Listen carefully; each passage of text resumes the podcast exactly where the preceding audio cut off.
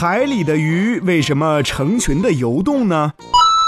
海底的很多鱼类都喜欢成群游动，有人以为它们是在跟随前方的首领游动，可在鱼类的世界里根本没有鱼王这一说。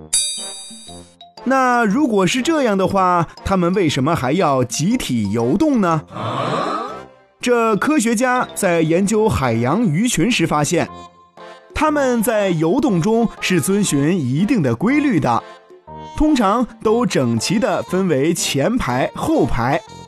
有意思的是，在游动的过程中，前排和后排的鱼每隔一段时间就会自觉变换位置。这科学家还发现。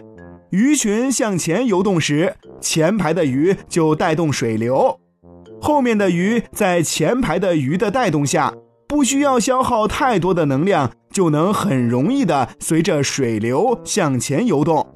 令人惊奇的是，至少有一半的鱼是在同伴的帮助下，采用这种省力的方法向前游的。由此可见，鱼类的结群不是为了捕食或者害怕孤独。而是为了相互协作，节省体力。哦。